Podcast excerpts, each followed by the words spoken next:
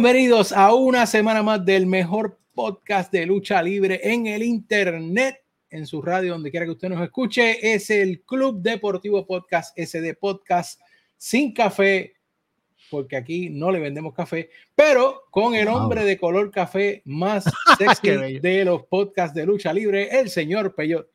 Es, verdad, aquí no vendemos café, este, yo soy color café, eso, todas esas aseveraciones son ciertas. Me la voy a dar, hoy te la voy a dar, hoy estoy dadivoso. Oye, y quiero mandarle un saludito a Luisito, que sabe que está, está viajando en primera clase. Nada, nada, va a estar en coach. yo, buscando pasajes los más baratos, y él, ah, yo viajo en primera clase. Mira, yo, yo que voy para voy para el concierto de Maná y yo buscando tickets en Spirit para pagarlo lo más barato posible. Y... Brillante, amigo. Y este hombre viajando ahí en, póngase con algo porque primera clase, con, me imagino que le llevan la toallita para mojarse la, para limpiarse las manos y el, la copita de vino. Sí, esa otra y, otras amenidades que no podemos hablar. Algunos, algunos no nacimos con, con ese beneficio, esa pues, suerte. podemos hacer? Aquí estoy yo explotado de trabajar por el regreso de clase y estoy. Pero aquí estamos, aquí estamos, que es lo importante, pero eh, y hay, gente que no lo sabe, pero esto es bien sacrificado. A veces Pello llega de, de, donde él trabaja, se come un bocado y se lo traga sin, sin, mascar, literal, literal. y se sienta a grabar. Pero los queremos ustedes y por eso lo hacemos, por el amor a la lucha libre. Y a nuestros panas que siempre están ahí. Saludito al Jagger, a Crespo, eh, al viejito que está por ahí también escuchándonos.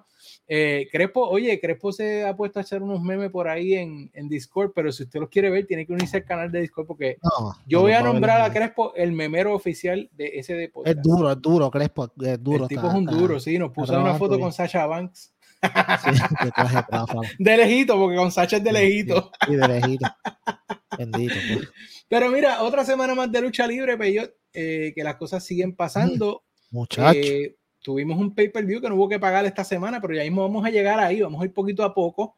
Eh, vamos a empezar, pues como siempre, por el principio. Y esta semana, ustedes saben que nuestro podcast, nosotros logramos jueves por la noche, sale por el día el viernes, o sea que cuando usted nos escucha, pues esa noche tiene SmackDown, tiene Rampage para ver.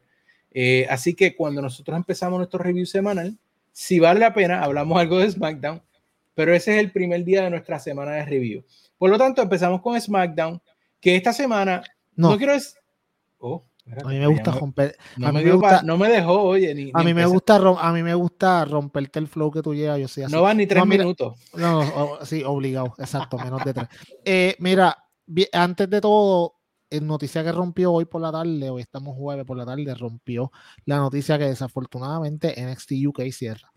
Es una lástima eh, se sabía que venía a venir este programa mm, no, no, no, o sea, como te digo, era el patito feo WWE, estaba por allá, nadie se acordaba, de momento alguien se acordó, adiós, tenemos esta gente aquí, y entonces básicamente pues lo que hicieron, que lo hicieron en Heatwave en, en el martes, fue básicamente eh, empezar un poco cierto tipo de feudo, moviendo unos cuantos de los mejores luchadores que ellos tenían para el área de acá, y hoy entonces anuncian el cierre, pues eh, como ellos dicen, no es un cierre, sino que se va en un... Consolidación. Sí, eh, se va en una pausa, vuelve en enero bajo NXT Europe, que es NXT Europa. Para mí es una tontería porque la gran mayoría de los luchadores como quiera siguen siendo United Kingdom. O sea, no hay mucha diferencia. Eh, excepto los que despidieron. Excepto los que despidieron, que fueron como tres o cuatro hasta ahora. Se entiende, había un par de ellos que eran bastante buenos. Y se entiende que no solamente están haciendo NXT Europe por hacerlo, hay un plan más grande eh, para, pues, para esta, esta área del, del mundo en el cual eh, lo que aparentemente está haciendo WWE o va a hacer en el futuro es tratar de reclutar ese talento joven, no solamente de Europa, pero quizás de, de Asia, eh, China, Japón, etcétera, etcétera, incluyendo el premio mayor, que ya dijo que no iba para ningún lado, pero que todo el mundo lo quiere, que es eh, Takeshita. Aparentemente es el que Triple H quiere y va a ser un ron bien grande para tratar de cogerlo. Yo entiendo por qué el tipo está ready, pero Takeshita mismo dijo como que, sabes que yo no, yo no quiero WWE. Yo no estoy interesado en WWE, así que yo lo mío, yo quiero ir a AEW y quiero hacer un campeón en AEW. So, pero por dinero baila el mono. Si te me presentan a mí un número bastante bueno, tú dices como. un maletincito mm". ahí. Si te dicen, ok, te dan un cheque en blanco, ponle el número que tú crees que tú vales y vamos para allá que te lo vamos a pagar. Es difícil decir que no.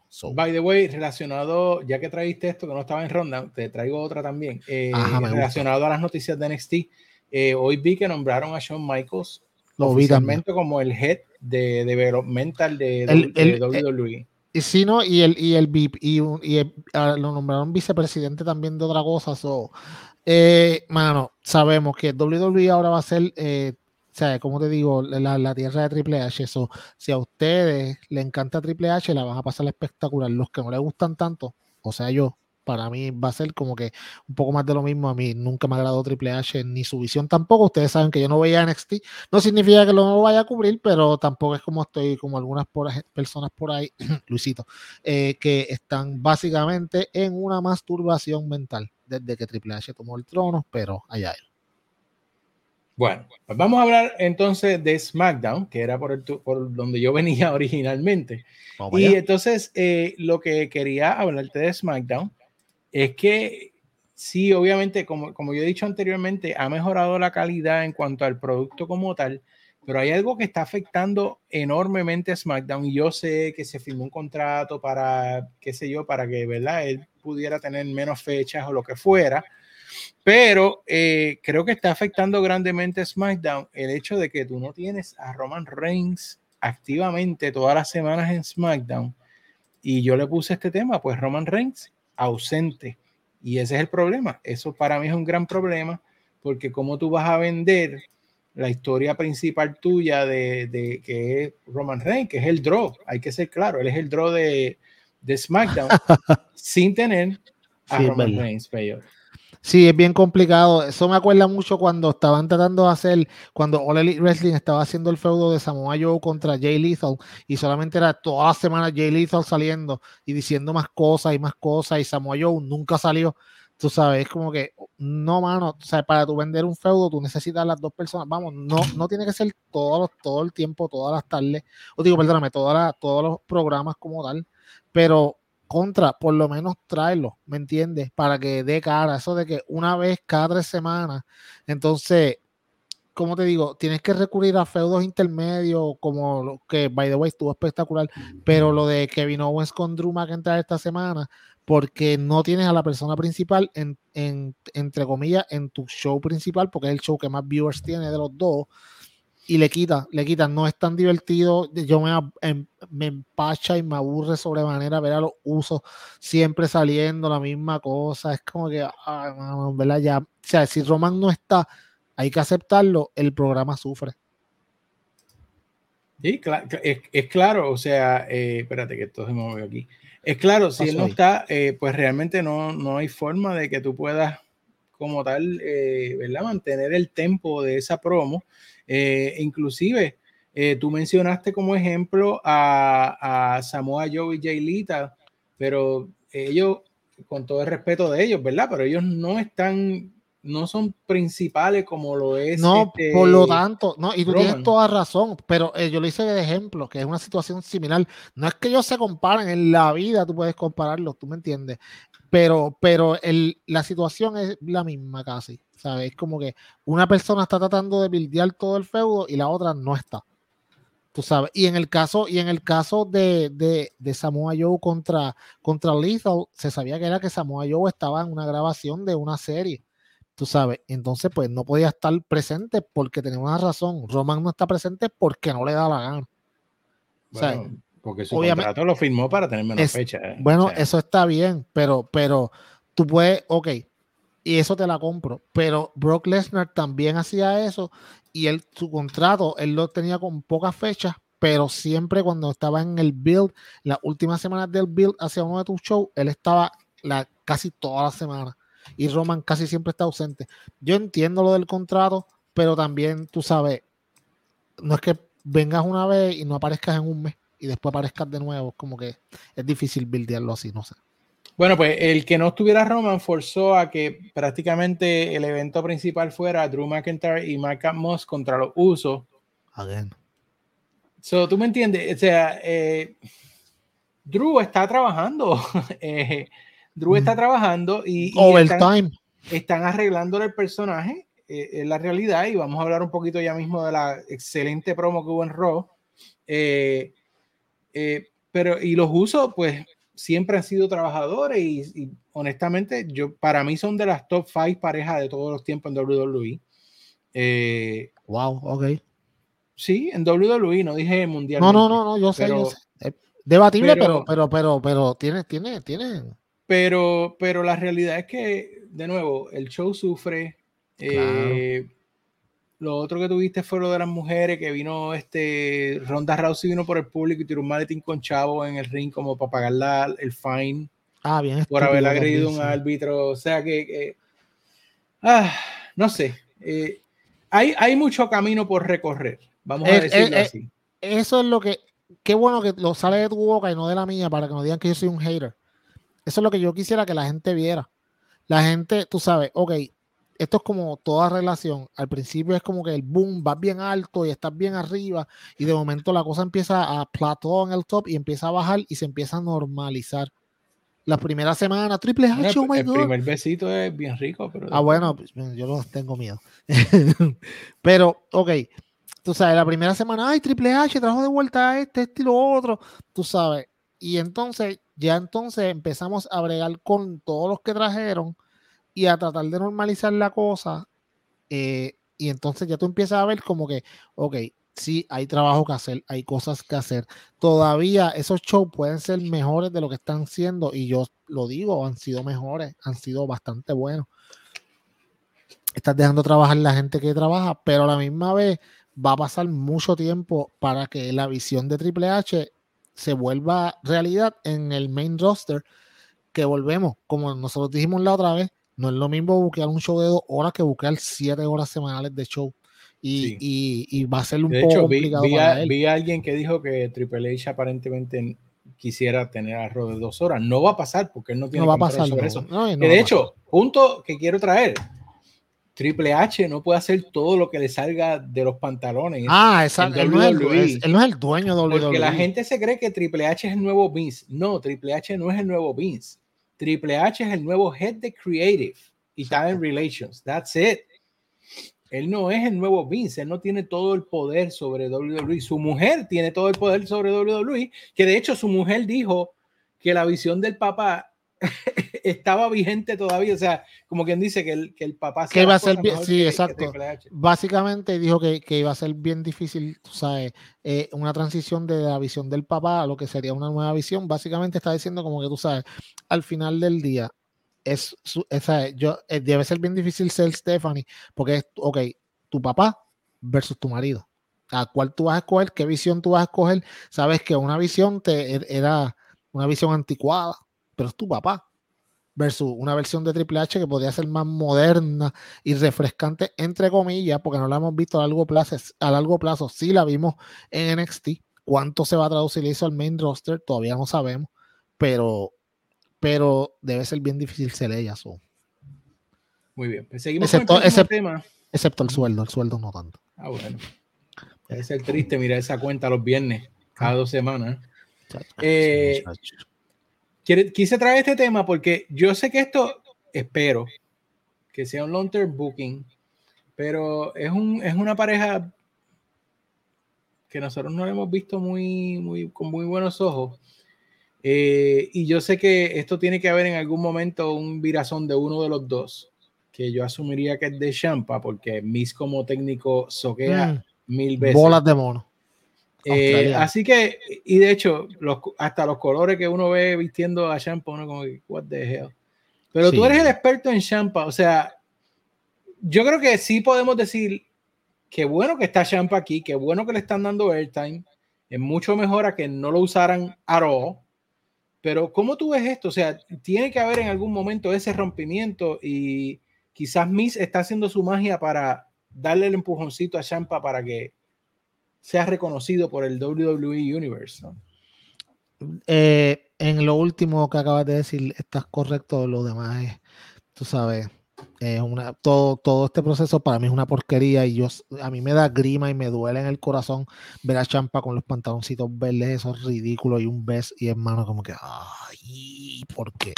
Es bien terrible, sí, exacto. Eh, yo sí creo, yo sí creo que Champa funciona mejor como twinner. O sea, entre medio, o sea, como Stone Cold, como era Stone Cold. No digo que es igual a Stone Cold, no se pongan a decirle eso, estoy, solamente estoy diciendo que funciona. eso lo dirían allá en el otro lado. Sí, aquel el disparatero, aquel, el, el bobo aquel. Eh, mira, eh, ¿sabes? No estoy diciendo que él, él funciona mejor como Twinner. So, en ese aspecto, yo creo que, que eventualmente sí van a romper. Eh, si los rumores son ciertos, y aquí no hablamos de rumores, pero está tan, ese rumor está tan caliente que, que, tenemos que mencionarlo. Eh, y, y, Johnny Gargano va para, eh, para WWE de vuelta yo no dudo que en algún momento ellos dos se junten y vuelvan a hacer DIY y vayan por los campeonatos en pareja contra los usos, que sería una pelea bastante buena. Tú sabes, porque los usos necesitan nuevos retadores y ya los usos le han pasado el, como la planadora todo lo que hay en el main roster. So, deben de traer gente nueva y ellos, y ellos bregarían. Creo que sería una buena pareja. Si Gargano va para WWE, que cada día yo lo podría ver más cerca no tan cerca como lo ven alguna gente, pero sí lo podría ver que pase. Eh, pero eh, Champa, la exposición de Champa es que, mano, es que la gente está, el Champa que está viendo la gente ahora mismo en el main roster no es el Champa que verdaderamente es. Entonces, es tú, como te digo, si tú nunca lo has visto y la primera vez que tú lo ves, tú ves esto, tú dices como, ah, este tipo no es tan tan, tú me entiendes, porque no lo has visto en NXT, porque hay, vamos, un montón de gente, la mitad del, es más, dos terceras partes del, del público de Raw no ve NXT. So, quizá alguna gente sabe quién es, pero otra gente no, y te lo presentan como este. Mm, y hay que hacer la aclaración también. Esto es un booking heredado de Triple H de Vince. O sea que él, tú no puedes inmediatamente, ¿sabes? ¡Pum! Ahora no puedes cortar, exacto. No, no, exacto, eso, poco a poco. Exacto, exacto. Por eso es que yo digo que va a pasar. De que va a pasar y va a ser el champa que veíamos antes, pero se va a tardar, pero va a pasar. Indudablemente. Así que ahí tienen, eso no es una predicción, eso es, no es un spoiler. Spoiler del señor Peyot. Y aquí ustedes siempre se tienen que pegar para la para que sí, sí, para que lacten de mi sabiduría. De la sabiduría del señor Peyot. Bueno, eh, bueno, eh, vamos entonces a hablar un poquito ya de eh, más allá de algunas cositas de Monday Night Raw. Eh, una de las cosas, yo no, yo no empecé a verlo, pero, pero porque de nuevo uno está haciendo la costumbre nuevamente. Ya yo estaba completamente desligado de Raw y ahora me acuerdo, ah, espérate, están dando Raw y ahí pues que lo, lo pongo. Pero algo que sí vi cuando lo prendí, eh, una promo del señor Kevin Owens. Oh, papi. Que salió a interrumpir a Drew McIntyre. Promazo. Drew estaba hablando del el compromiso en, en, el castillo contra eh, Roman Reigns. Eh, y apareció Kevin Owens y dijo pues que lo han confundido por estos últimos años porque ha decidido tener fun, pero que él, él decidió que es tiempo de volver a ser el prize fighter, de recordarle a la gente Fight, Owens Fight, y que ahora él va a ser de nuevo agresivo de nuevo y entonces a eso pues parece que le subió el volumen a Drew porque Drew también le sacó una, o sea, Kevin le sacó una promo a Drew yo creo que la mejor que ha hecho en los últimos 3 a 5 años. Sí, sí. Donde él habló pues que, que, no se olvide de él no se olvida de quién es él y que él está ahí y le dijo inclusive como esto es, ¿verdad? Por supuesto, yo estoy seguro que esto es las palabras de Triple H para que la gente sepa que ya pasó el, la página decirle, pues tú y yo somos wrestlers en una wrestling company, así que vamos a tener un, wrestle, vamos a wrestle, o sea, lo dijo tres veces como quien dice, ya está no en la compañía de Vince. Eh, y la lucha me parece que fue excelente. El final. El final. Eh, yo entiendo el booking del final, porque tú, tienes, tú estás trayendo a Kevin Owens de nuevo, tú no lo puedes poner a perder inmediatamente. Como quien dice, se metieron en un corner, lo cual pasa donde quiera, le pasa a Tony Khan, le pasa a oh, Triple H, le pasa a todo el mundo. Eh, y yo creo que para mí, la forma que lo hicieron, pues un ataque, ¿verdad? Que se metieron en el ring, los usos a interrumpir, bla, bla, bla salvó de que cualquiera de ellos dos perdiera la lucha y dejó semillita sembrada para que Kevin Owens y Drew puedan seguir teniendo un feudo que a mí me interesaría verlo, pues Sí, fíjate, o sea, a mí no me gustó en el momento, pero ahora que oigo tu explicación, tampoco me gusta tanto, pero me gusta un poquito más. Qué sucio te parece. no, no, o sea, tiene sentido. De hecho, yo, te voy, yo voy a ir más allá de lo que tú dices, porque aquí en este podcast nosotros venimos aquí para que usted aprenda, se pegue el acto de nuestra sabiduría y sea un mejor fanático. Y le das más. Y le, y, más. Mira, eh, esto no solamente tiene que ver con, con y ahora y ahora mirándolo, pues obviamente desde después de pasado un par de días, ya puedo ver el, el, booking y si lo hacen como yo entiendo que lo deben de hacer, va a ser bastante bueno. ¿Por qué? Porque los que atacaron, los que atacaron a, a Drew y a Kevin, pues fueron los usos, que son los campeones en pareja.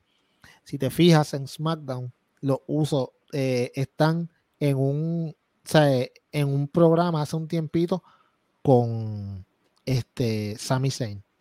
Sami Zayn y Kevin Owens son una pareja de hace un montón de tiempo. So, por donde yo veo que van es Sami Zayn y Owens contra los usos por los campeonatos en pareja, que se les va a hacer sendo luchón, te lo garantizo. Y entonces, pues, Drew contra Roman por el campeonato en Clash at the Castle, así que se llama el pay-per-view, creo que sí. Yes. So, creo que pueden ir por ahí, mano. Creo que la idea es buena. Como dice un eh, pana, te la compro, pero Sí, sí, exacto. Eh, este, pero pues, creo que. creo que en SmackDown los usos les estaban reclamando a Sammy. Hace, hace par de semanas que están con la. ¿Sabes? Sammy tratando de lamberle el ojo, de ser honorary us y whatever, todas esas estúpidas. Pero, pero si es para eso, que yo espero que sea, yo considero que sí va a ser espectacular, porque Sammy con Kevin tienen una, una química espectacular. Los usos, pues obviamente ya sabemos lo que dan. Son el cuadrilátero y eso va a ser una lucha obligado cuatro estrellas mínimo para empezar. So, creo que van, si es por ahí, pues van bien, esa la compro. Pero tampoco estoy muy contento con ese final tampoco. So, no vengan a pensar como que, ay, wow, sí, lo apoyo. No es para tanto. Pero, pero si van para allá, entonces sí.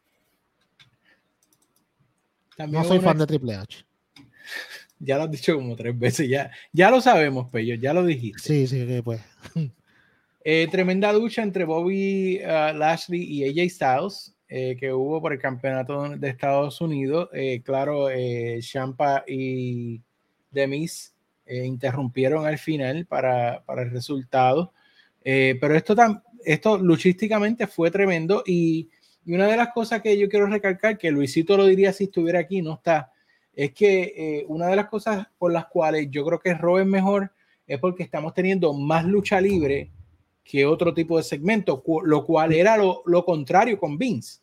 Eh, como dijo Drew, ahora esto parece un show de lucha libre.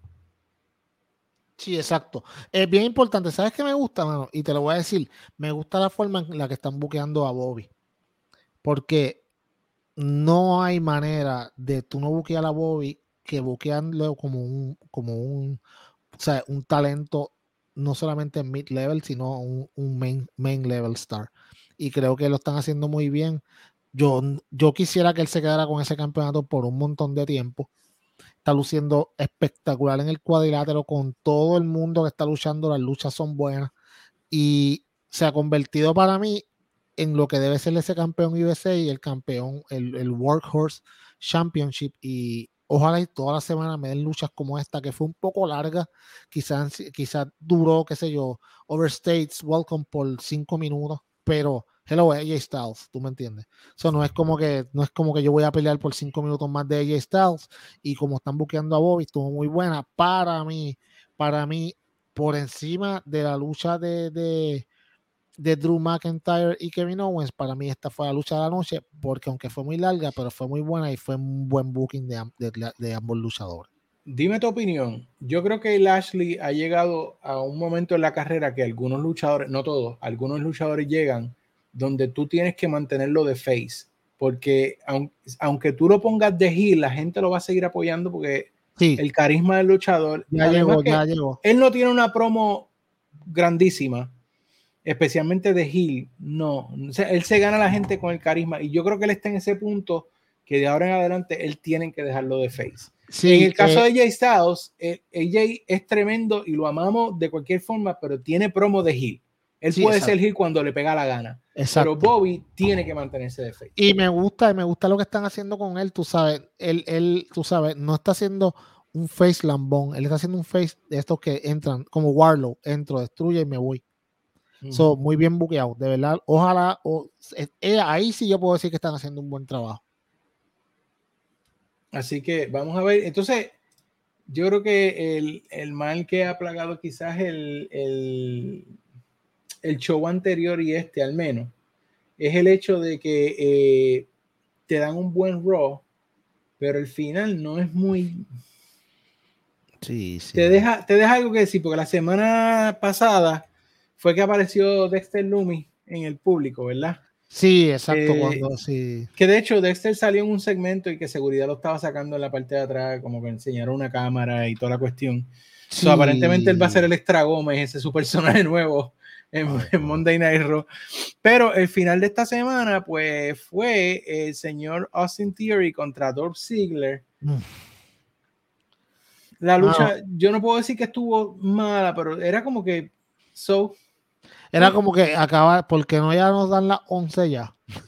Sí. Entonces, eso, eso, tiene que ver también. O sea, el cansancio de ya tres horas, tú tienes que tener, el final tuyo tiene que ser algo que, que, que tú quieras verlo. Tú sabes, es, más, es más, me atrevo a decir que si tú hubieses dejado a Drew y a Kevin oh, Owen para la última lucha, hubiese sido mucho mejor final. y este segmento hubiese salido mejor en el, en el spot donde estuvo KO y Drew. Sí, sí, no, eh, volvemos. O sea, el booking de Triple H no es perfecto, no se, no, no, no se dejen ilusionar por esta cortina de las primeras semanas. Estas son cosas que él va a aprender bajo la marcha. Esto no es NXT que son dos horas a la semana.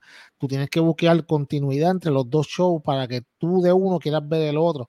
Y es como tú dices, si, no si tú hubieras puesto al final hubieras puesto al final Drew contra, Drew contra Owens y entonces los usos atacando, tú ibas a querer ver el viernes a ver qué rayo iba a pasar porque esta gente iba a ir para allá con venganza.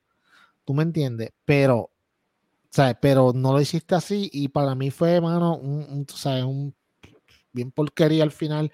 Eh, eh, como te digo, Ziggler es bueno, no es que sea malo. Igual que Austin es bueno, pero no son main event level en un Raw por nada, porque esa lucha fue por nada.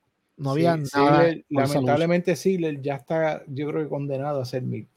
Sí, Ziggler no, no, ya, ya él su, su, su, como te digo, su greatest achievement fue cuando, cuando el eh, cashing el money in the bank aquella vez y de ahí para adelante nunca fue el mismo. Él es, y, la vez que lo pusieron en Survivor Series a ganar.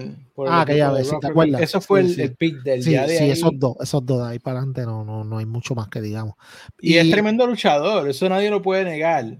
Eh, luchísticamente el tipo es brutal, pero ya llegó al límite. ¿Cuántos años llevan ahí? ¿20?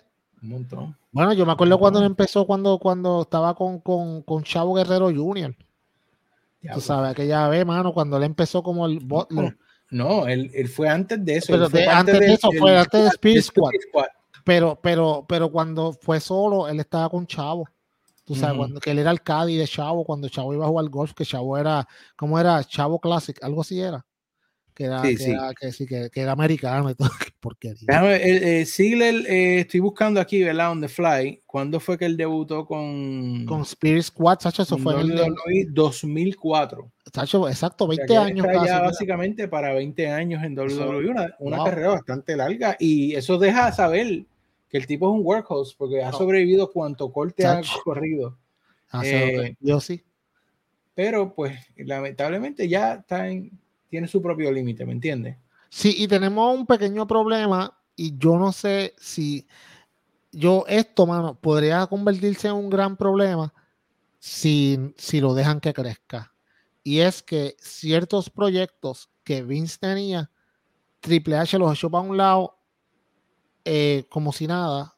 Y entonces eso podría significar personas que, que tenían, tenían un push que iba en ascenso, de momento no son muchos. Y estoy hablando de, de Theory como tal. Eh, Theory es el Mr. Monin de Bank. Eh, sea, yo no quiero que salga 45 minutos corrido como hacía con Vince, pero creo que la historia de él y lo que está pasando con, con su maletín es algo que debe estar siempre latente. Entonces, yo veo que lo estamos. Los, ah, sí, tuvo en el main event. Ah, qué bien, espectacular en un nothing match. Esto, esto no fue nada, esta lucha no fue por nada. Es, ese feudo con Ziggler no va para ningún lado. Exacto. eso tiene que ver también con que el campeón no está. Volvemos. Y, y ahí, por eso que usted está en este podcast, porque nosotros lo llevamos por la, de la mano hacia el camino de la felicidad. Y ahora usted, cuando hable con sus amigos, le dice esto y dice, diablo, mano, tienes bastante razón. No, van a hablar disparate como aquello. Continuidad, continuidad. Ah, chacho. Bueno, y eso fue WWE esta semana. No tengo nada más que comentar de ellos. Eh, bien, bien importante. Si yo tengo algo que se nos olvida, regreso de Hit Row la semana pasada. Ah, eh, Sin swerve. Eh, ok. yo, no, yo dije una analogía la semana pasada en el chat de nosotros. Y, y JD, yo no sé si tú tienes el teléfono ahí para que lo busques un momentito de cuando estábamos hablando de Hit Row que yo dije algo de que Hit Row sin Swerve era como, no recuerdo exactamente, pero sé, sé que fue, es como que, mano, Hit Row sin Swerve es como Estoy buscando, pero es que nosotros hablamos un montón. Hablamos un montón de WhatsApp. so, anyways, yo, yo, yo creo que, que, tú sabes, mano, Hit Row sin Swerve es como Iron Maiden cuando se fue Bruce Dickinson. o Van Halen sin, Oh, sí, exacto. O, o, Journey sin, sin, sin este, ¿cómo es? Perry, Steve Perry. Sí, sin Steve Perry, mano. Somos, somos viejos, tú sabes. No podemos decir como que va Bonnie sin yo no sé quién, yo no sé si él, no tiene un grupo, así que yo no sé, whatever. Pero la cosa es que, hermano, eh, ok. Los tres que quedaron de Hit Row no son tan buenos. Ashanti de Adonis es el mejor.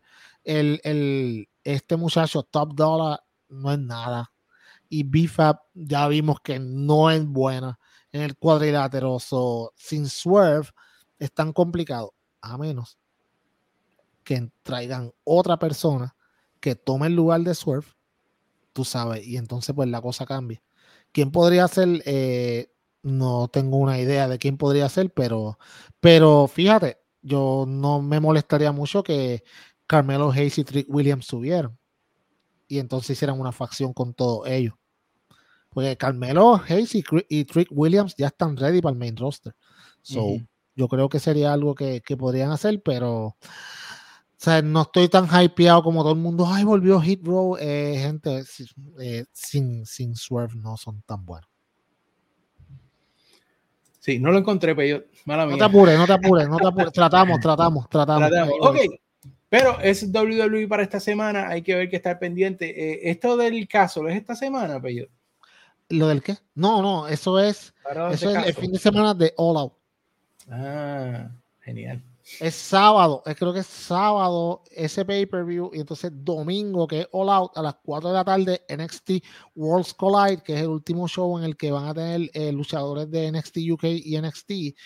So, por eso se llama Worlds Collide. So, eso, a las 4 de la tarde ese show y entonces a las 7 de la noche empieza el buying de, de, All Out y entonces después a las 8 All Out. So, ese día, si usted quiere ver lucha libre, pues puede estar todo el día en su casa y no salir. By the way, yo creo que ese fin de semana también empieza la NFL. No sé si estoy en lo incorrecto, yo creo que es Memorial Day Weekend que también empieza. So, eh, va a ser un fin de semana bien complicado para los que nos gustan los deportes. Septiembre 4, sí, es el, es el fin de semana de Labor Day. Sí, exacto. Eh, y recuerde que la semana antes, pues estaremos nosotros aquí en vivo Oh, y la, invitación está tendida para que el señor Diego también nos acompañe. Sí, sí, ya estamos trabajando en eso. Tengo que setearlo en un ladito para él y qué sé yo. Así que, eh, y estaremos, comentaremos un poquito sobre el, el, Crash at the Castle o whatever at the Castle que se llame. Eh, pero el plato principal pues van a ser nuestras predicciones de All Out. Pero vamos a hablar de AEW, que es el plato principal de la casa. Eh, usted sabe, si usted es honesto con usted mismo, que el único podcast en español que desde antes que empezara AEW está hablando de AEW somos nosotros. Por eso es que eh, somos ¿verdad? La, fuente, la fuente para que usted vea en conocimiento de AEW. Los hemos, le damos alabanza cuando hacen las cosas bien, los tiramos al piso cuando hacen las cosas mal tenemos hasta nuestro Sein, ¿verdad? Tony Khan, nos puede llamar. ah, sí, bien importante, tiga y no, nos tiras, Bebo, tú sabes cómo somos. Sí, me, tiras al DM para que, eh, ¿verdad? Pues te podamos ayudar con cualquier duda que tengas, pero por lo que hemos visto, por el momento le está haciendo bastante bien. Anoche, AW Dynamite. Wow. Eh, para mí, yo lo considero un pay-per-view de gratis en televisión nacional. Eh, empezó apagando fuego, como decían acá allá en Puerto Rico, con CM Punk saliendo, pero una cosa muy interesante, Peyo. Mm. Punk hizo una de las cosas que él sabe mejor hacer que nunca, que, es hablar en el micrófono. Sí. Pero no fue el too goody uh, babyface gracias por estar aquí conmigo, por apoyarme, gracias por que ustedes me dan el cariño. No, no, no, no, no, no, no, no, no, no, nada de eso. Eh, ese no es el que, el que Luisito estaba diciendo desde el principio que él quería. Sí, sí, no, no, y, y de hecho, eh, como dicen la gente por ahí, y de hecho lo que dominó el, el la, pues, el, la, la, la esfera en Twitter todo el día fue lo de lo de que su, aparentemente, tú sabes, Cien Punk, pues, ¿sabes? se fue fuera, fuera del, pues, fuera del, del, del libreto, tú sabes, y en la primera parte de la promo llamó a Hangman Page y, básicamente lo que se está diciendo fue que fue un recibo por la última promo que Hangman hizo con él antes de que fuera el pay-per-view, en la cual Hangman le dijo que él era un locker room cancer y que, y que él no iba a pelear eh, por el campeonato de AEW, sino que él iba a pelear por AEW, a defender a AEW de CM Punk y de, pues, de, de, su forma de ser en el backstage, etcétera. Aparentemente a CM Punk no le gustó eh, aguantó esa pullita todo este tiempo y cuando le dieron un micrófono, lo primero que hizo fue decirle a Hangman, sea, como que tú sabes que eh, la primera persona que yo, que yo tengo algo que tengo que resolver, Hangman, baja para acá, toma tu rematch, vamos a darnos. Y como Hangman no bajó, porque obviamente él no sabía que eso se esperaba y no estaba en queue, pues entonces le dijo, ah, como que tú sabes que para mí eso no es cowboy shit, sino esto es coward shit. So, básicamente le dijo miedoso y qué sé yo, y le dijo, yo espero que, el, que la disculpa sea, sea igual de grande que la, pues, que la pues, que la metida de pata que hiciste cuando lo dijiste. Ok.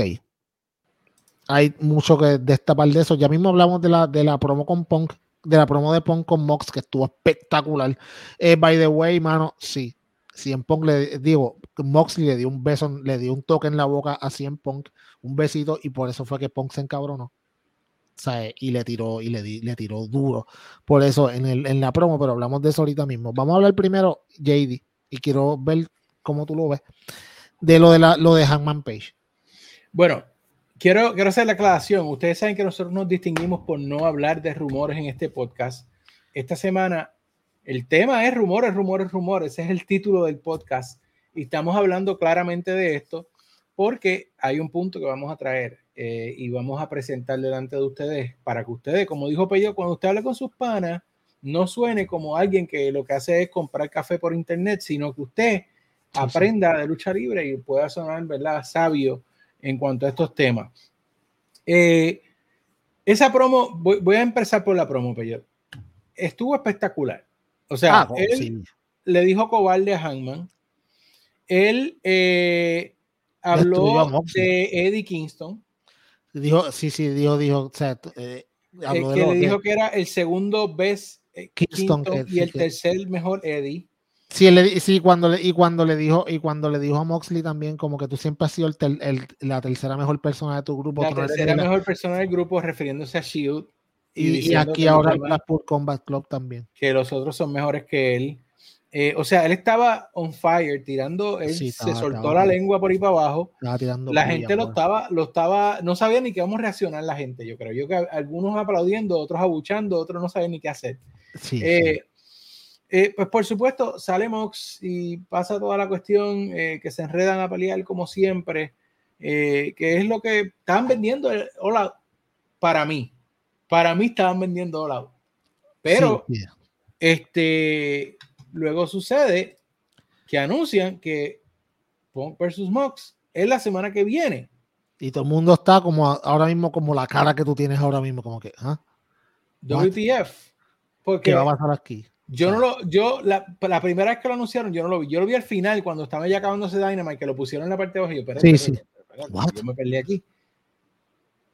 lo que todos creíamos que va a ser el main event de All Out. De momento la semana que viene. Es la semana que viene. Entonces, ¿qué tú vas a hacer con All Out? Esa es la pregunta. Aquí es, aquí es donde viene el rumor y donde nosotros tenemos que preguntarlo, preguntarnos, o hay algo pasando de verdad, o Tony Khan realmente es un genio. Porque mira cómo yo lo veo, Peyot. A ver. Si, primero, yo no creo que sea pasando de verdad. O sea, si la gente se cree que, que Eddie y Punk se odian de verdad, pues. Ay, mano, por favor. to me, damn it. Pero, pero, eh, se vio un Punk heel. Ah. Y yo me voy a atrever a decir algo, Peyot. Que yo lo voy a decir sin que me queda nada por dentro, como dicen. Wow, está bajándose el micrófono y todo. Punk, Punk va a, ganar la semana que viene, pero no va a ganar limpio. Ok. Punk va a usar alguna técnica ruda la semana que viene para ganar. Ok. Y él no se va a cantar heel, pero va a seguir haciendo cosas y promos que son heel. Eh, ahora, Hangman. Yo no creo que sea Hangman. Hangman está muy concentrado con, con eh, Dark Order. Aún así, yo tengo A y B. Te voy a dar los dos y te voy a dejar que tú hables. Dale, dale. A, la semana que viene Hangman sale, le hace frente y preparan a Hangman contra Punk para All Out. En ese escenario, en ese escenario, Punk vuelve a hacer trampa en All Out, acribilla a Hangman, lo deja baratado, usando técnicas que no son face. Y al final sale alguien para defender a AEW de Punk, como había dicho Hangman en la promoción. La opción B es que. Ok, espérate, espérate. Va a decir... Espérate, pero espérate, sí, te voy a dar para que tú hables, pero yo te voy a dar las dos opciones, te lo dije. Es que, la A está incompleta, amigo. Espérate, pero tú la terminas ya mismo. La B es que realmente Hangman no estaba en el libreto y Punk lo trajo sí, para darle el recibo. Que sea, darle el recibo, exacto. Por no quedarse con la espinita, vamos. Sí, el recibo, el recibo. Y la semana que viene, después que Punk gana con trampa a Moxley, aparece esa persona que yo creo que va a salir al final de All Out nonetheless, y esa persona es NJF. Entonces tú tienes a un heel punk contra un NJF que acuérdate, Peyot, que cuando NJF salió la última vez, que hizo lo que hizo, la gente lo estaban aplaudiendo. O sea, si tú traes a un NJF face a enfrentarse a un punk heel, entonces Punk hizo su trabajo. Ok. Yo te voy a dar un híbrido de esas dos. Dale, hable, Peyot. Eh, te, la, te la puedo comprar. Ok, by the way, estamos fantasy booking, esto no sabemos lo que va a pasar, pero, pero, aquí, la, aquí lo curioso y lo interesante es lo de lo de Hangman, porque no contabas con la astucia de que iban a meter a Hangman en todo esto. ¿Qué pasa? Todos pensábamos, por lo menos yo pensaba que, la final del torneo de trío iba a ser, eh, qué sé yo, eh, Dark Order contra, contra The Elite y eventualmente pues Hangman iba a tener que coger el, lugar de uno de los de Dark Order porque se iban a lesionar y no iban a tener más remedio que poner a Hangman porque si no, no podían seguir. Y Hangman había dicho que no iba a continuar, no iba a luchar, pero se iba a hacerlo porque sus amigos estuvieron ahí para él y él iba a devolverle el a sus amigos y iba a hacer entonces al final The Elite contra contra Dark Order, lo cual yo entiendo que para mí todavía debe ser el booking eh, en, esta, en este torneo. Pero al poner a Yela Hangman, que by the way, mi gente, yo, yo en lo personal, yo pienso de que todo esto es un work. O sea, hay gente diciendo ya, como yo le dije a JD, olvídate, esto se acabó, si en Pong se va para WWE, ya está, ganó, cejemos puertas. Mano, eh, en Punk no tiene otra oportunidad en otra compañía nada más. Sí, como él se lleva también con Triple H. CM Punk nunca volverá a WWE. O estamos la realidad de la vida es que CM Punk sabe que este es el último puente que él tiene para hacer dinero. El UFC, él no va para ningún lado. So, él sabe que es esto o nada. Este, este tipo no es bruto. si usted piensa que si en Punk se va a poner del tú a tú con Hanman, que es probablemente el babyface más babyface en esta compañía, tú sabes que todo el mundo quiere el querendón, esto no va a pasar, pero vamos a entretener que sí está, está pasando y tienen algún tipo para, para lo que para, ¿sabes? para lo que estamos hablando, para el tema.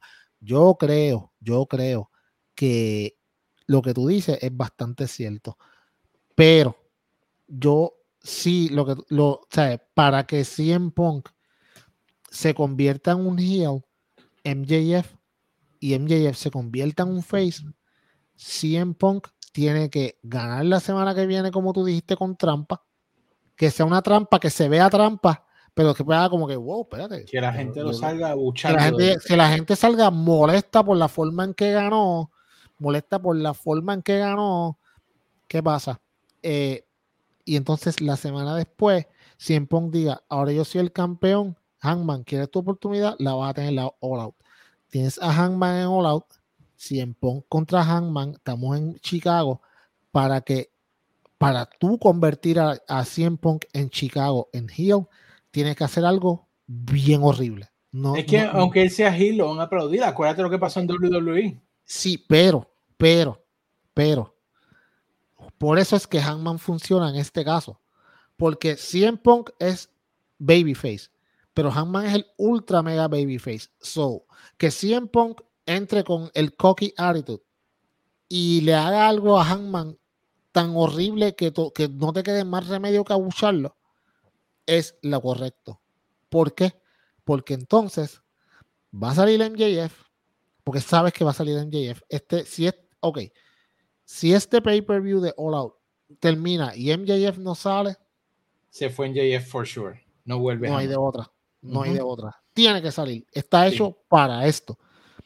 Y si tú quieres, o sea, como tú dijiste, al final de, la promo todo el mundo estaba haciéndole cheering a MJF.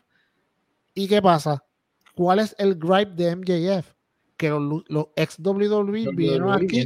el mismo gripe que tiene Hangman. Hangman entonces, tú. ¿Te acuerdas el booking que habíamos dicho aquí de las columnas? Exacto. Tú pegas estas dos historias, tú conviertes a, un, a Punk en un mega heel y traes a MJF como un mega face y entonces buqueas para entonces el próximo, el, el próximo pay-per-view, que entonces sea un MJF de face, que nosotros lo dijimos que hace tiempo, que, le, que la próxima semana MJF diga, en Punk, brego contigo ahorita, yo quiero que aquí baje Hanman Page.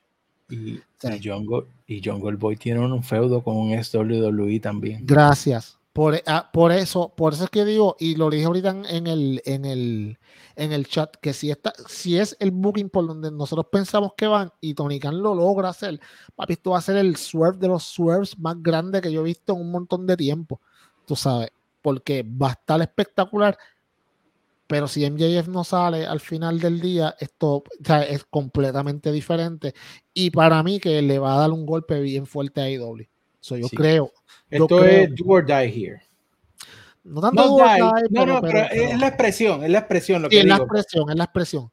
O sea, mucha gente va a, dudando del booking de Tony Khan y nosotros le llevamos haciendo aquí un montón de tiempo. Hay veces que uno duda y tú ves como, pero ¿por qué hacen esto? O sea, y eventualmente cuando lo hacen, ah, ok, por esto hacen esto. ¿Qué está todo el mundo hablando hoy? Y ayer regresó Kenny Omega, vamos. Pero todo el mundo sabía que Kenny Omega iba a regresar. Eso era, ese era el peor, el, secreto peor guardado hace un montón de tiempo. Todo el mundo está hablando de un minuto de promo de CM Punk en la cual mencionó a Hangman y obviamente los dirt sheets no se quedan atrás y hacen todo este espectáculo, le hacen este, este fan service a AEW y decir como que no, las cosas están malas, están teniendo problemas. De hecho, CM Punk dijo ya que lo había, amenazado con irse y cancelar su contrato. Y yo como amigo, no, puede hacer eso tan fácilmente. Pero la gente se lo cree, la narrativa está ahí y te pone entonces a decir, wow, como que, ok, Además, Tony no es bruto. Todo el mundo dice, ¿por qué la semana que viene Tony buqueó esta pelea de campeonato? Eso no hace sentido. Se buquearon en una esquina. No tanto. Porque tú crees que Tony se va a buquear en una esquina en el show más importante del año, ahora mismo, que es All Out para ellos. Él no va a hacer eso. yo creo que ellos tienen un plan, Hay un plan. Hay un plan que cuando lo veamos vamos a decir, oh, puede ser que nosotros decimos, para mí, a mí es el más que me gusta, no, va a gustarme otro, pero, pero yo sé que algo hay, so, mi gente no, hay W no va a cejar, Triple H no ganó, no sea ignorante, espere que lo que decimos aquí siempre, espere que la historia corra, si después que se acaba la historia a usted no le gusta, lo puede decir, pero hasta ahora, para mí la intriga está, JD. Desde, desde que antes que empezara AEW, ¿cómo se dieron a conocer estos muchachos? Con el internet. Ajá, ah, Siempre han utilizado el internet a su favor y ellos saben, ellos leen. Eh, las promos de los, de los Young Bucks siempre están hablando de lo que dicen de ellos en internet. O sea, esta, gente compañía está aware de lo que está pasando en el internet. Claro, y claro, a su favor. Como la promo de Kenny Omega después, después que se acabó Dynamite, ayer que él dijo, yo espero que esto nunca lo suba en el internet. Tú sabes, yo espero que nadie nunca vea esto, pero si lo ven, pues. Y todo eso fue ayer. Eh, lo que él hizo ayer en esa promo, que no nos tocaba hablarlo ahora, pero yo lo voy a decir porque yo no sé si estaba en el rundown. Lo que él hizo en esa promo fue básicamente, tú sabes, tirarle su última pullita a Cody Rhodes bien duro. Eso es básicamente decirle algo, o sea, nosotros, no, nosotros empezamos esto aquí. Vinimos a cambiar la lucha, sí. Vinimos a cambiar la lucha libre y tú sabes, y el que no quiere estar aquí, pues que se, que se vaya ya. O sea, básicamente fue eso. Él, yo, Kenny y Cody nunca fueron amigos. So, Bien por él, pero vamos a seguir cayendo. Bueno, seguimos, sí. Eh, Peyo, lo que para mí fue la mejor lucha de toda esta semana en toda la lucha libre fue el 2 out of 3 uh, false match de Brian Dennison y Daniel García tanta satisfacción en esta lucha, primero porque fue una lucha técnica y tú sabes que yo soy fanático de la lucha técnica. No hubo sangre. Sí, hubo, hubo sangre, hubo, sí, hubo ah, sangre. al final, al final hubo sangre. Ah, sí, sí, es pero verdad, bien poquito, pero no fue un chorro. Sí, sí, no, no, sí. Que de hecho, eso, una de las cosas que dijo Punk, no, no, te quiero tocar porque vas a empezar a sangrar. Sí, lo eh, que fusión. pero esta lucha fue excelente, me pareció muy bien buqueada que García tuviera el primer, el primer eh, submission. Eso se sabía eh, que iba a pasar. Todo, todo me pareció muy. Eh, de hecho, tener a Jericho en los comentarios y al final. A Ricky de Dragon Steamboat. Ver el cambio de entertainer a wrestler, que era. Nosotros siempre supimos que Daniel García era un wrestler, o sea. Sí, sí. Y pues, lo que la semana que viene se decidirá, pero para mí ya está decidido que para mí que García va directo para el, para el B. Escúchate, sí, para el B, sí, sí, escúchate esto, bien importante. Eh, ¿Qué le dijo Moxley la primera vez a Danielson? Yo no, yo no, yo no voy a ser pareja de alguien hasta que, hasta que yo sangre junto con esta. Sí, exacto. Eh, ayer Daniel García y Brian Danielson, pues votaron sangre. So, se da la atención al detalle que allá en el, en, el otro lado no le dan y nosotros sí. Eh, luchazo, mano. Yo creo by the way, la lucha de la semana por mucho. Eh, de hecho, sí, la lucha de la semana empate con, con la con, con el, el G1 ayer que de hecho se acabó anoche y Okada ganó de nuevo, cuarta vez que lo gana, segunda vez corrida. Felicidades a él. Está mucha gente quejándose, todo el mundo quería que fuera Osprey, pero creo que hay algo ahí preparándose. Pero anyways, volviendo a Danielson con García, mano, Luchón. García, como te digo, esta fue su graduación, mano y este tipo ya, ya es, ya, ya es una superestrella. Porque irte al tú a tú con Danielson por media hora, eh, esto te eleva a otro nivel. Eh, se sabe, se, ok, no solamente porque técnicamente lució espectacular y como luchador él es súper bueno, mano. Pero aquí hay que atender el detalle. Fue, para mí, lo más importante de esta lucha fue el final. El final no por lo de Jericho, pero, pero yo quería ver cómo García, eh, su, pues, su facial movements y cómo vendía la cosa al final, o cómo eso iba a pasar, cómo él iba a tener esa interacción, porque él puede ser un gran luchador, pero si no tiene aquí, nosotros lo hemos dicho, habilidad luchística y carisma. Si tú no tienes el carisma y no sabes vender, no lo va, no, nunca va a llegar a ningún lado. Y hay un montón de luchadores en la historia que han sido así, muy buenos en la lucha, y, y, el, y sin tanta carisma. Pero yo creo que él hizo una excelente labor en eso, vendió súper bien, mano. Eh, lo, pues, todo lo que, todo lo que tiene que ver al final, estaba como que, como que mareado y toda esta cosa, y eso a mí me lo vendió, lo vendió. Lo vendió, lo vendió. Y para mí fue la lucha de la noche by far. Danielson es una bestia y todo estuvo espectacular. Y de hecho, eh, vamos también a lo que mencionaste de Ricky the Dragon Steamboat. Y hay una cosa que yo, yo quiero aclarar aquí. Eh, porque obviamente las dos compañías en su momento traen alguna leyenda para hacer una aparición. Lo que hizo es eh, Ricky, a mí me pareció muy bien, excelente. Él, yo no lo quiero ver luchando en un ring, yo no lo quiero ver haciendo, pero esa intervención y la promo con la historia que él tiene ya con Jericho, que dice, tú eres el mismo que yo conozco desde antes de retirarme, este, esto y esto, y de hecho, yo creo que Danielson va a ser mucho mejor maestro para García que tú. y, le dio un chop. y le dio un chop exacto a Angelo Parker.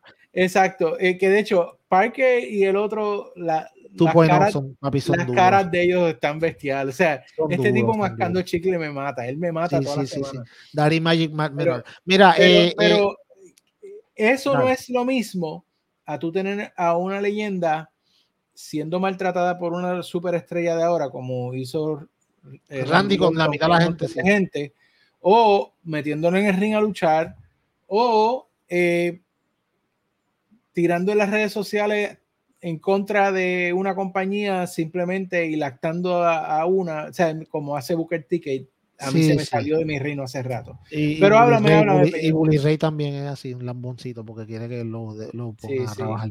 Eh, bien importante, la última lucha de Ricky Dragon Steamboat fue contra Chris Jericho continuidad de 15 años. O sea, Tony Khan es un, estudia, es, un estudioso.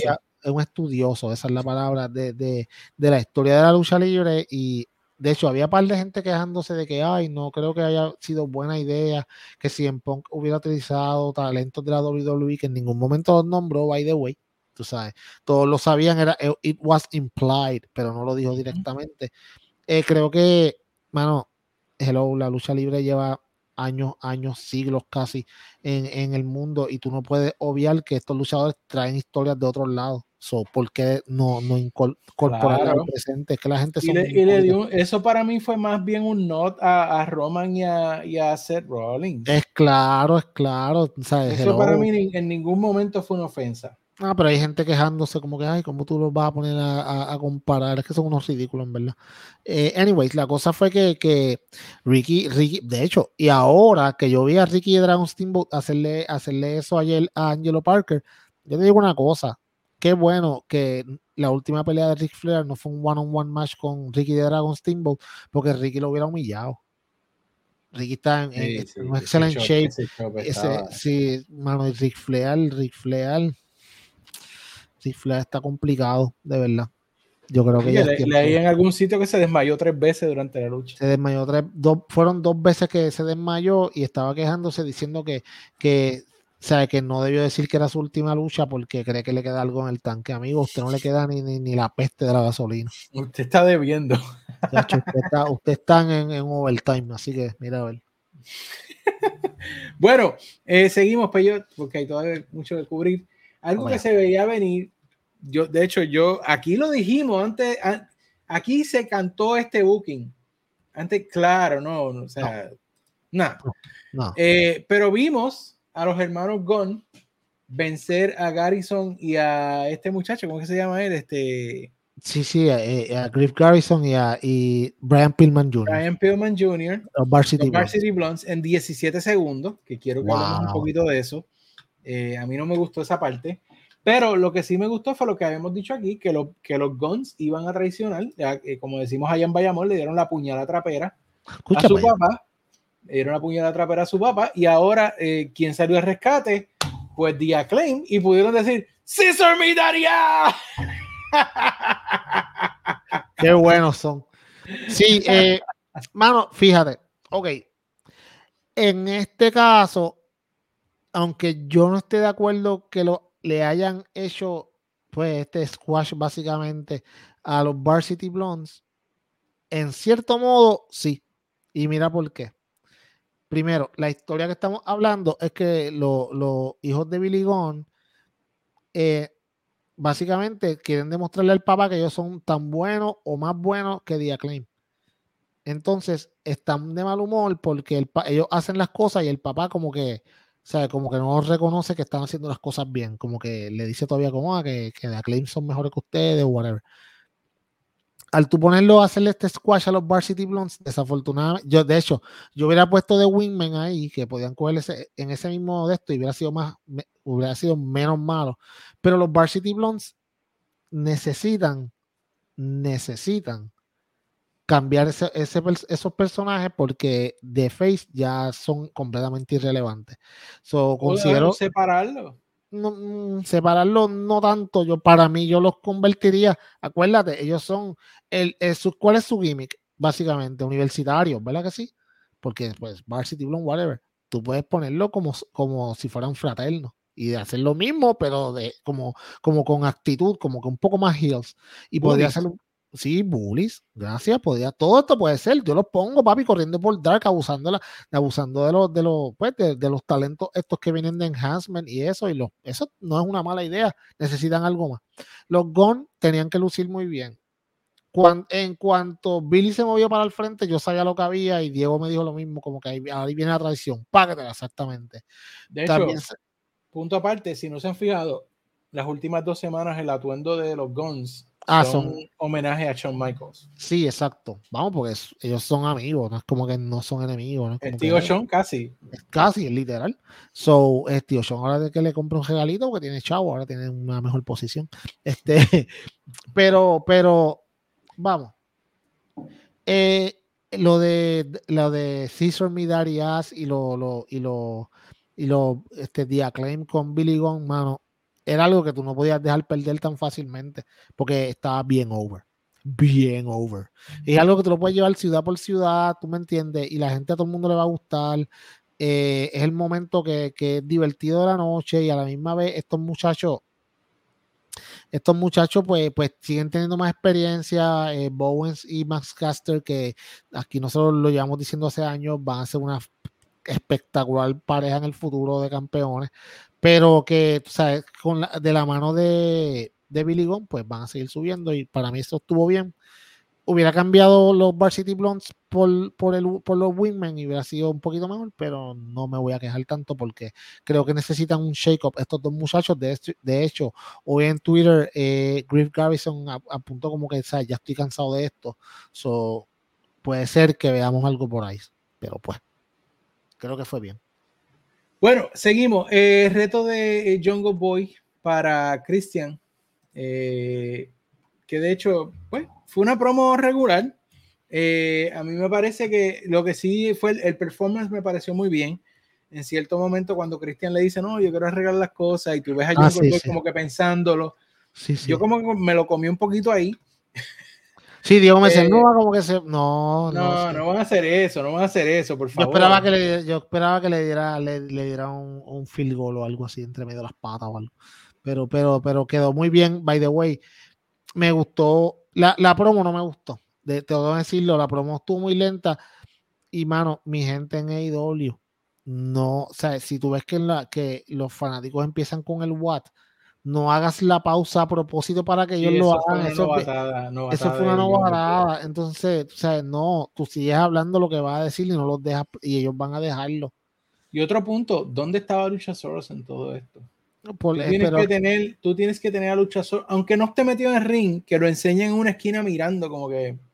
Sí, sí, creo, pero, pero, pero eso es parte de la historia. So, eh, cuando hablemos de, la lucha para All Out y, el booking que pienso que puede pasar, eso lo vamos a hablar allá. No, quiero decir nada porque, porque creo que eso es parte de la historia y hemos visto un par de cosas. By the way, estaba suspendido también, acuérdate, lo dijeron, estaba suspendido por meterle el cabezazo a Pat Buck. La semana pasada sí. se metió un azote bien duro. Coge galletas, Pat Buck. Sí, sí. Con su suit color violeta. Pinnacle, porque así, porque así es que se llamaron ellos, retó a Lethal Satnam y Dot para el pay-per-view. Ok, eh, esto soquea bolas de mono, pero eh, no, hay otra forma de decirlo.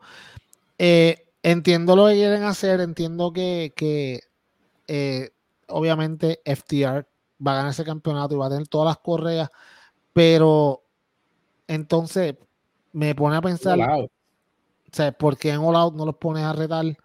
Eh, o sea, entiendo de que tú no. El, punto aquí, toda esta lucha se basa en que Warlow le haga el, el powerbomb a Satnam. es todo eso para, para esto. Bien interesante. Es el Pinnacle. Y es bien interesante que sea el Pinnacle.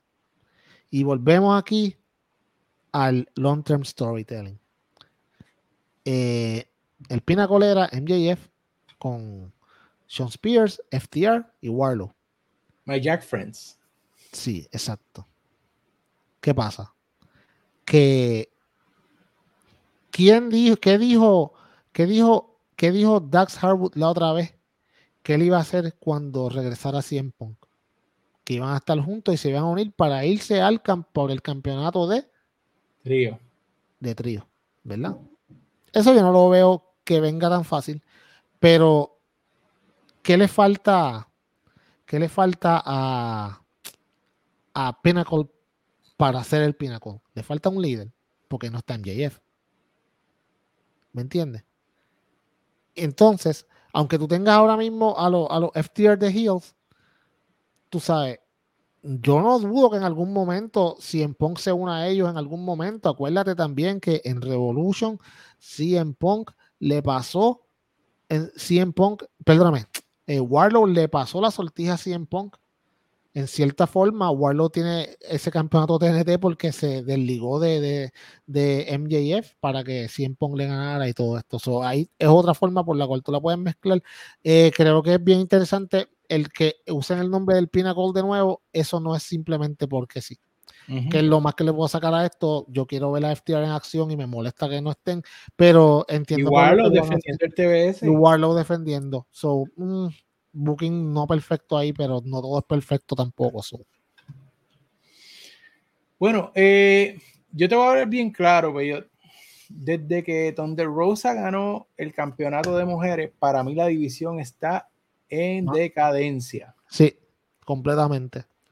Completamente. hablaba antes de empezar del el gozo que me da ver a Tony Storm luchando. Alabado a mí también. Eh, y Kylie King no se queda atrás, mi hermano. Sí, ella es, eh, muy buena, es muy buena también. Pero eh, la realidad es que la división de mujeres en AEW no ha bajado de nivel de lo que estaba hace un año atrás. Sí, sí. ¿Sabes por qué? Porque yo siento que tienen miedo de hacer las cosas que tienen que hacer ok, estamos long overdue para que Jamie Hayter traicione a, a, Britt Baker. para que Serena Deep gane un para que Serena Deep gane un campeonato. Para que, para que Jade Cargill, desafortunadamente, yo creo que esto sí iba a pasar, pero pues ahora se atrasa eh, con la lesión de Statlander. Para que Jade Cargill pierda ese campeonato y debió perderlo con Statlander. Creo que habían muy. Ah, ok, para que Shida traiga su facción de mujeres japonesas a, patearle el trasero a todo el mundo. Creo que hay muchas cosas que ellos pueden hacer y simplemente no las hacen. Y ahí la culpa la tiene Tony Khan, no es más nadie, porque él la tiene Tony Khan. Y nosotros nunca habíamos hablado de esto en este podcast, pero creo que es tiempo que se hable. Ok, o le das la importancia a las mujeres que ellas merecen, o o le das la importancia. Porque entonces si no, tienes que sacarlas del show. Y lo hace solamente una liga de hombres, lo cual para mí sería una ridícula. Pero yo, no te estoy, yo no te estoy pidiendo, yo no te estoy pidiendo que hagas como WWE, que a veces el show se va más en mujeres que en hombres. Pero sí te estoy pidiendo, ¿sabes qué? Dame dos segmentos en Dynamite que sean meaningfuls y uno en, y uno en Rampage. O sea, un segmento por hora, que sean meaningful. Dame un par de historias corriendo a la vez. Sí, ah, que tienen los baris y whatever. No, pues los baris hasta eso abajo de categoría. Eh, no estamos viendo tanto pelea a Jay Cargill. La estás protegiendo demasiado. Y entonces los, el, eh, los campeonatos Standstill y Thunder Rosa, desafortunadamente, y yo a mí no me importa que sea mexicana, latina, que hable español, whatever ella necesita un cambio de personaje porque su personaje Guri Tushus no está haciendo el efecto que se supone. yo creo que o se convierte en heel. Bueno, si yo, si esto era tan fácil de buquear, en, en All Out tú ponías un four-way entre ellas dos y Britt Baker y Jamie Hayter y ponías a Jamie planchando a Britt Baker y entonces ahí empezaba el, el, el, el ¿cómo te digo? El, el, el, feu, el, el, rompimiento entre ellas dos, porque Britt venía a reclamarle como que dame el campeonato, y como que, espérate, yo no te lo voy a dar, yo O sea, era tan fácil de buquear que no sé por qué no lo han hecho. No entiendo qué está pasando, de verdad. Y me frustra bastante porque hay muchas mujeres buenas que dan mucha, muy buena calidad de lucha y que no las vemos luchando. ¿Por qué? Tu esposa yo no la veo hace siglos. Yo la veo Yo sé que está en Dark y en Elevation. Pero no es lo mismo, no es lo mismo. No es lo mismo. Tú sabes, tienes que darle una oportunidad tienen que darle una oportunidad. ¿Quién es la campeona de, del Ring of Honor? Mercedes Martínez todavía, ajá. Que también fue un error. Que Serena debió haber ganado ese Debió haber ganado. Seguimos, o sea, están buqueándolo mal. O sea, está haciendo muchas cosas bien, pero hay que llamar las cosas mal por su nombre. La están buqueando mal y tienen que mejorarlo.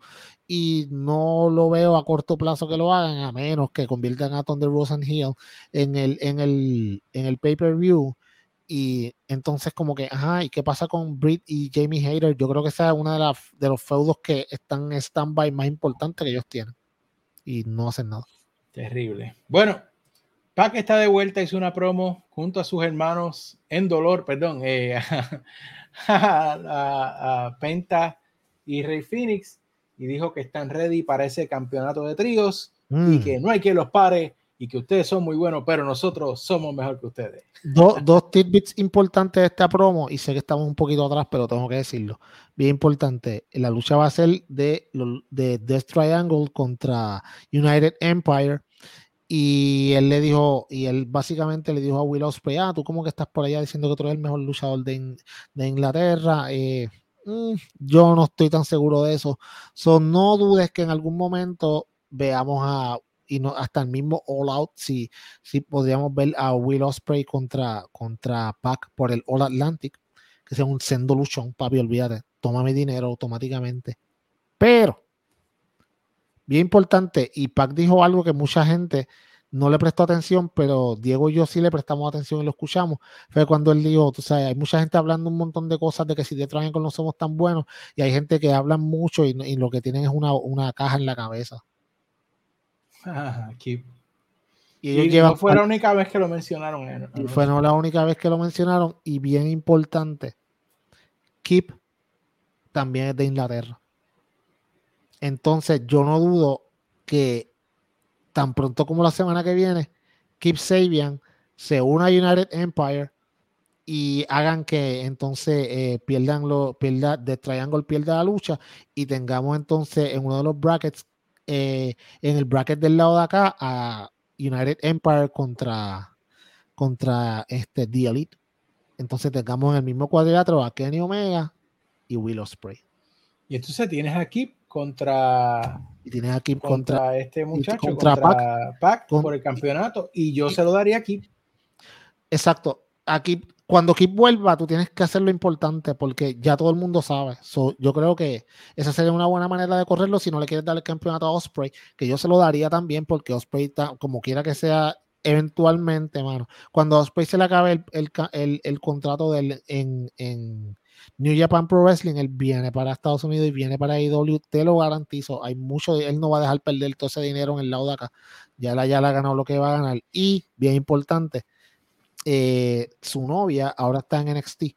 So, o sea, tú tienes la novia tuya acá, tienes la oportunidad de hacer dinero acá, eh, no vas a estar mucho más tiempo en Japón. So, no lo dudes que en un par de años Will Ospreay entre a IW como tal, sea All Elite y por ahí seguimos. Bueno, y el momento marqueador de la noche, ya estamos terminando, pero, pero fue cuando entraron los Young Bucks y le pasan un papelito. Oh my God, cuando yo vi el papel, hermano. Eh, y él hizo la introducción y regresó el señor Kenny Omega. Y yo estaba aquí marqueando todo, el mundo yo el curso a millón. Sí, todo el mundo. Diego me decía, papi, estoy nervioso. Y yo, yo como tranquilo, o sea, sí, mano. Yo estaba, todos estábamos marqueando. Eh, Kenny regresó, mano. Bien importante. Eh, mucha gente estaba diciendo, ah, que él tenía todas estas cosas puestas, que fallaba ciertos movimientos que no hacía siempre. Ok, mi gente, si usted no puede ver el writing on the wall, aquí eh, te está tratando de presentar, que de hecho te lo llevan diciendo en el BTI de esta semana, y por eso es que usted no se debe perder el BTI, fue que que Matt Jackson recibe la llamada y le dice, ¿tú estás seguro que estás ready? Sí, estoy ready. Pues vamos a darle. Ok. El punto que quieren llevar es que Kenny no está al 100%. Lo vemos con la ropa que tenía puesta. Lo dijeron los comentaristas. Lo dijeron los comentaristas. Falló un par de movidas que no fallaba siempre. Eh, de hecho, en una le hizo una movida y no la cayó bien y hizo, se pegó a reír, como que, pues tú sabes, el, el ring rust. Y ese fue el tema durante toda la lucha que estuvo espectacular, que los ingobernables de, de México, o sea, la facción ingobernable, lucieron como tenían que lucir, espectacular. Dragon Lee es una bestia, mano. De verdad que, wow, mi pana. Pero esto todo giraba en torno a Kenny y lo sabíamos que iba a girar en torno a Kenny, lució como tenía que lucir. Eh, me gusta el hecho de que no lo están presentando, de que, están 100%, porque sabemos todos los diferentes injuries que él tenía y que él no iba a estar al 100% y lo están utilizando como historia. So, para mí estuvo perfectamente bien buqueado. Todo estuvo muy bien. Eh, me encantó que Don Callis estaba en el, en el, en, los comentaristas, pero si tú te fijabas, él no estaba haciendo de Obnoxious Don Callis. Sí, él estaba haciéndole praise a Kenny Omega y qué sé yo qué rayo, porque ese es su personaje, pero no estaba haciendo Obnoxious. So, yo puedo soportar a un Don Callis haciendo esto porque Don Callis es un duro anyways. Y Don Callis con Kenny Omega complementan muy bien. So, creo, él, es el Paul Heyman de Kenny Omega. Sí, esa, ah, por eso que tú estás en este podcast y tú estás en el allá con aquello. Eh, pero sí, mano, Kenny estaba bien contento, obviamente ya dijimos lo de la promo después del show, que tú sabes, él dijo, él, pues básicamente le dijo a la gente como que, o sea, yo volví aquí por ustedes, whatever, todas estas cosas que hacen ellos para, para que el público se emocione y estuvo bien, todo bien chévere, pero estoy bien pompeado que volvió Kenny. Mano, esto abre un montón de posibilidades de booking que no las vamos a discutir ahora porque si no tenemos una hora más de podcast. Pero usted solamente tiene que visitar la Twitter y vea el tweet que puso ahí el Adam Cole Ajá. So, no, se lo, se lo, voy a dejar de asignación. Busca ese tweet, vas a ver cuál es. Eh, vine la hora y, y, y, vea, tú sabes. Y vamos, esto, esto, no, esto no se queda así, esto pica y se extiende. Esta historia lleva años seteándose desde, que, desde, el año pasado, cuando Adam Cole llega a AEW y forma el Undisputed Elite. So. Yo lo dije en Discord. Eh, más que el campeonato de trío, yo estoy más emocionado por ver a The Elite contra Undisputed. Ah, eso, eso sí, exacto. E, ellos pueden ir a eso ahora, a All Out. Para mí no deben hacerlo muy rápido. Para mí debe de empezar. para, el último pay-per-view, ¿cómo es que se llama? Este... Para Full Gear. Full Gear. O quizá hasta el año que viene para Revolution. Para mí deben de empezarlo ahí. Para mí esa historia debe empezar ahí y entonces seguirla por los próximos tres meses porque sabes que ahora viene el nuevo round de, de, historias que después de All Out todo resetea y vamos al próximo, como dicen por ahí, al próximo season como tal, bueno, no el season, pero como, como, como los próximos capítulos de la historia, para mí AEW es de correr año a año los, la, la, las luchas o por ahí vamos, pero sí, mano, estoy bien emocionado con que Kenny haya vuelto. Eh, nos falta MJF y completamos al corillo y estamos disparando con todos los cartuchos.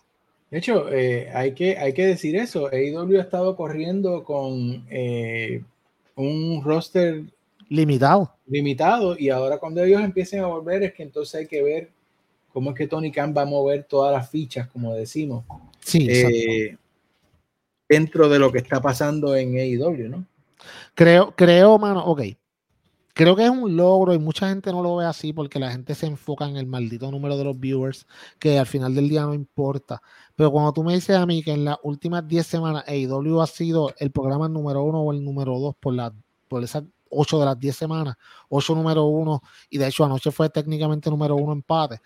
Eh, mano, con ese roster reducido y básicamente con el Jericho Appreciation Society y el Blackpool Combat Club corriendo el verano, porque eso fue lo que pasó. No solo que eso fue lo que pasó. De hecho, inclusive Rampage sacó muy buenos números. También Rampage sacó muy buenos números y Dave Meltzer, Dave Meltzer el amigo Luisito, pegó disparate a decir, ah, no, que eso fue por, gracias al lead de Star Wars. Y la gente como sin Colton, ni Colton ni Perezoso se pusieron a buscar y el lead de Star Wars era como que la mitad de lo que sacó Rampage. O ese no era por el lead, era porque la gente lo quería ver y ya, tú sabes. Pero, pero, o sea, que Tony Khan haya estado, se haya logrado posicionar en, en ocho de los sea, de las últimas 10 semanas, 8 número 1 y un empate que fue esta semana. Creo que es muy bien, bien importante. y Royce SmackDown han hecho, han hecho bien. Todo el mundo está haciendo, la, la, lucha libre está subiendo de calidad y eso está muy bien. Eh, falta NXT y creo que NXT después de Worlds Collide va, a, va a mejorar. Yo, yo considero que, que después de este, después de este evento especial, es que NXT va a ser lo que realmente va a ser. Yo creo que NXT 2.0 va a ir poco a poco fading out, eh, van a empezar a limpiar un poco la casa. Y entonces van a tener muy, gente muy buena haciendo cosas buenas en NXT. Y hay muy buena calidad de luchadores. Otros no son tan buenos, pero se entiende, son developmental. So, están haciendo un buen trabajo dentro de. Eh, bien importante también, mano. Tenemos que, que acordarnos de que Ahora por ahí viene, ahora se acaba All Out y viene Full Gear y tú tienes que empezar a buildear todo este nuevo set ahora con los campeonatos de trío. Eh, bien importante también que ayer AEW te demostró que la gente que estaba diciendo no, que esa compañía no va para ningún lado, que Warner, Warner Media Discovery no, no, no, no confía en ellos. Amigo, le están dando la promo del show más importante de Warner Media Discovery del año, que es House of Dragons, y se lo dieron a IW la responsabilidad para que para que hicieran el synergy de marcas de, o cuando tú puedes tener un millón de personas que vieron esto, va a haber un montón de gente que va, que va a loguearse a HBO Max para ver el, el, pues, el show de House of Dragons que empieza el domingo que viene, creo que empieza este domingo. Eh, yo lo voy a ver, a mí me gustó mucho eh, Game of Thrones, excepto el final, pero pero estuvo muy bueno, eso creo que lo voy a ver. Creo que va a ser un gran espectáculo. También viene Lord of the Rings también con Amazon que van a estar por ahí en lucha. So, si te gusta la fantasía, se pone bueno en el otoño. Además empieza la NFL. La NBA viene por ahí. Eh, está la final de la baloncesto superior nacional que JD está sufriendo cogiéndola en bicicleta. So, vamos a ver qué pasa. No sé cómo están en el juego van hoy. ganando los vaqueros. Pero van ganando los vaqueros. Pues, pues eso eso está muy bien. vamos a ver, vamos a ver. Iban ganando por 20, así que estoy un poquito preocupado. pero Sí, sí, te veo nervioso, te veo mirando para el lado. Yo creo que ya es tiempo de, que nos vayamos yendo ya. Sí, porque ustedes no quieren ver cuando a mí me empiezan a dar los nervios viendo estos juegos y, se me sube la presión. Sí, a mí me pasa, a mí me pasa con el del, del hit de Miami, so, te entiendo. Así que gracias a todos por estar con nosotros de nuevo otra semana más. Espero que hayan disfrutado con nosotros y sobre todo que, pues, como decimos, hayan lactado de la sabiduría de lucha libre. Aquí estaremos la semana que viene, así nos permita el universo y Dios, así que lo que usted crea. Y saluditos a Luisito, mano. Espero que vuelva en algún momento. Ya, estamos en el 1.94. Él dijo que antes del 200 ya él iba a estar. No vuelve, ¿no? Yo creo que tiene miedo.